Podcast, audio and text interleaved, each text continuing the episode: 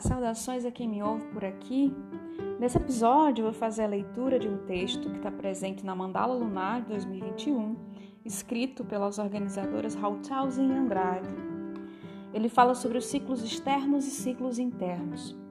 A natureza se movimenta em ciclos de expansão e de contração, com um ápice de dilatação e outro de retração. É como o momento mais cheio de ar nos pulmões e o mais vazio, logo antes de você tomar mais ar. É como a meia-noite e o meio-dia. Podemos relacionar esses ciclos com outros marcadores de tempo e assim expandir a compreensão sobre cada um deles. Há uma correlação entre a lua nova e o solstício de inverno, por serem os dois períodos de escuridão e recolhimento, assim como há uma ligação entre a lua cheia e o solstício de verão, por serem momentos de luz e expansão. Vivemos diferentes ciclos dentro de nós e somos atravessadas por ciclos fora de nós. E eles geralmente não estão alinhados. Por isso, vivemos ciclos dentro de ciclos.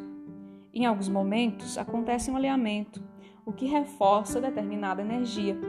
Outras vezes, um desses ciclos pode estar agindo com mais força dentro de nós. Uma pessoa que menstrua pode viver o inverno da menstruação dentro de si enquanto do lado de fora é atravessada pelo ápice do calor do verão e pela força da ação jovem da lua crescente. Podemos observar quais ciclos estão mais fortes em nós a partir de como estamos nos sentindo e, com isso, tomar as melhores decisões para nossos corpos em cada momento.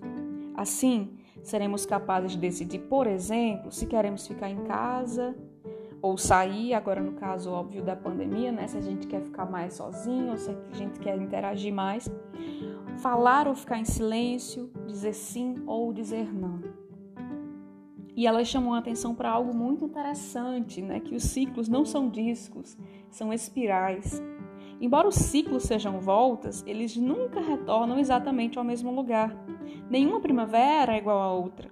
Uma manhã vira tarde, noite e por fim uma nova manhã. Somos atravessados pela influência de outros seres, eventos, conhecimentos que fazem com que as coisas nunca sejam iguais.